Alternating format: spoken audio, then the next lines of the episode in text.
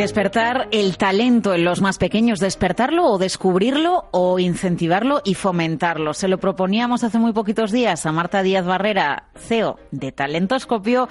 Y creo, Marta, muy buenas tardes, que nos coges el guante, ¿verdad? Efectivamente, buenas tardes, Laura, encantadísima además. Eh, yo creo que es muy interesante para todas las personas que nos están siguiendo, pues para quien tiene críos, para quien no los tiene, pero está rodeado de niños, incluso para quien puede en un momento dado trabajar con ellos por la profesión que desempeña, que, que lo pongamos encima de la mesa y te lo preguntemos. Tú sabes de talento, detectas talento, esa es tu especialidad. Que nos ayudes y que nos expliques a saber si con los más pequeños también podemos trabajar esto. A ver, ¿se puede o, esto es muy idílico lo que te estamos preguntando? No, no, se puede, se debe y para nada idílico. O sea, lo que tenemos que hacer efectivamente es observar a los niños y ver qué es lo que más les gusta.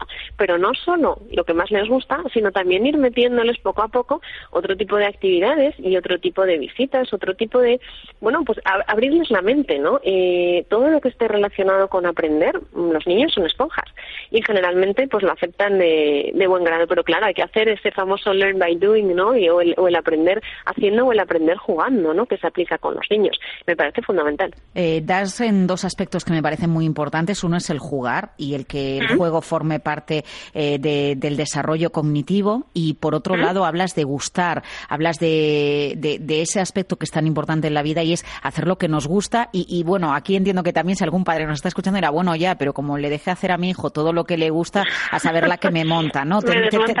claro, tenemos que ir diferenciando, ¿verdad? ¿Qué, qué, aspectos eh, forman parte de algo lúdico per se y qué aspectos pueden formar parte de ese desarrollo cognitivo y de las habilidades que vamos aprendiendo y desarrollando, ¿no? Por supuesto, y fíjate, por dar algunas pistas a los padres, o como tú bien decías, los que no tengan niños, pues con sus sobrinos, o con, o con vecinos, o con personas de su entorno, podríamos hablar, si te parece, de, distintas pistas ¿no? para actividades eh, en el exterior, para hacer con niños este verano, o actividades para, para el interior. ¿no? Y, por ejemplo, para actividades de fuera, evidentemente, pues el tema de la playa, ¿no? que es lo más, lo más corriente. Entonces dices, bueno, vale, jugar en la playa pues ¿por qué no les dejamos hacer mm, cualquier tipo de construcción? Ya no solo lo que es el, famoso castillo, ¿no? O los cubitos eh, y, lo que eso te permite, sino que piensen, que piensen cómo pueden, con la imaginación, desarrollar otro tipo de construcción que tengan una misión espacial, además les fomentamos esa, esa capacidad también para resolver problemas, porque fíjate Laura, ¿qué pasa cuando están en la orilla, orilla, orilla, como digo yo, en primera línea, y de repente viene una ola y le rompe toda la estructura? Hmm. Pues claro, se quedan cao.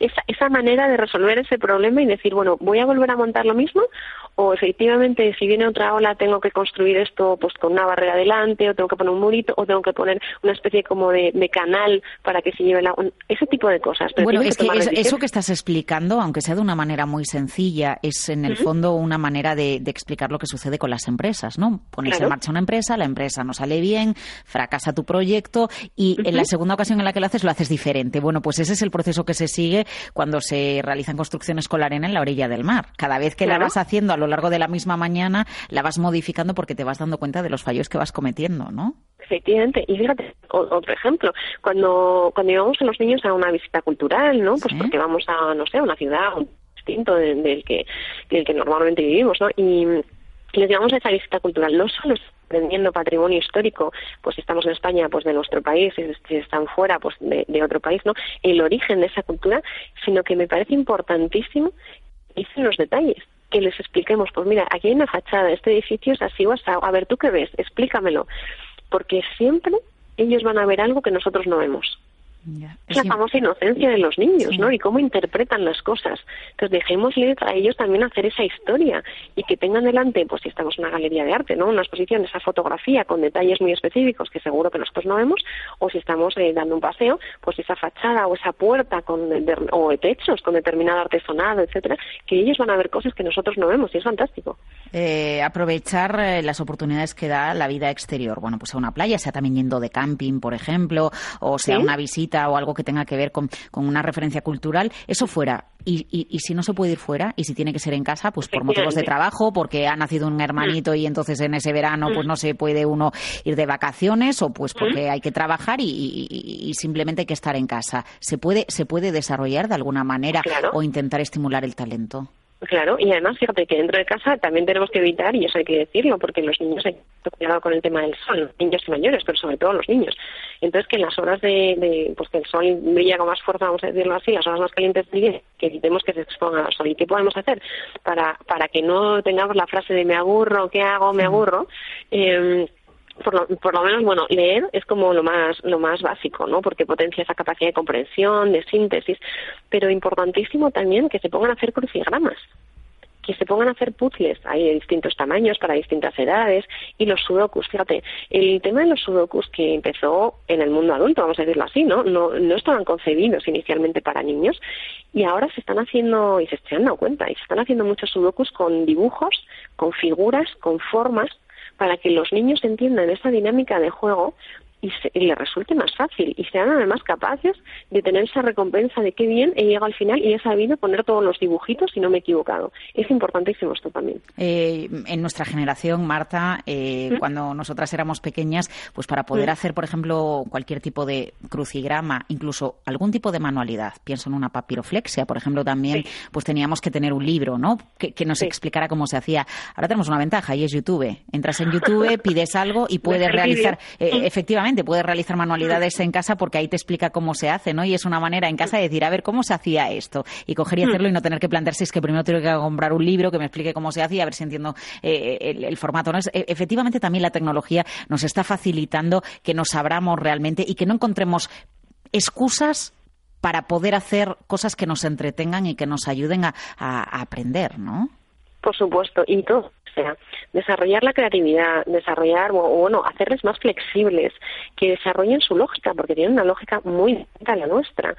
La capacidad de iniciativa, tomar decisiones, es que es, es, es tan estupendo el que en función de las distintas áreas puedan desarrollar unas u otras eh, talentos o unas u otras eh, habilidades, que es que yo, desde luego, recomiendo a todos los padres que se hagan una pequeña lista pues con actividades o con cosas que puedan fomentar a los niños eh, en este verano, aunque tengas tres días de vacaciones, una semana, los, los, días que tengas. Y como tú dices, pues si, si por un tema familiar te quedas en tu lugar de residencia o no puedes irte a la playa o a la montaña, etcétera, bueno, siempre se puede seguir eh, impulsando y desarrollando el talento de los más pequeños. Eh, no sé a partir de qué edad tú ya te das cuenta de que ya se ve para qué, para qué es talentosa una persona. No sé si eso se detecta ya de, desde que eh, un niño es, es un chaval, en eh, la edad de la adolescencia, cuando ya es adulto, o depende de la persona y la personalidad también, ¿no, Marta? Dep depende muchísimo de la personalidad, pero yo hago eh, pruebas, entre comillas, y tomado con cariño con, con, sobrinos míos que son muy pequeños, y yo sí te puedo decir ya de qué pie coge cada uno y hacia dónde está orientado cada uno. Sí, es eso lo detectas, ¿no? Es impresionante. Con cuatro años uno concretamente y otros con cuatro o cinco años, yo creo que a partir de ahí se puede detectar, eh, se pueden detectar muchísimas cosas.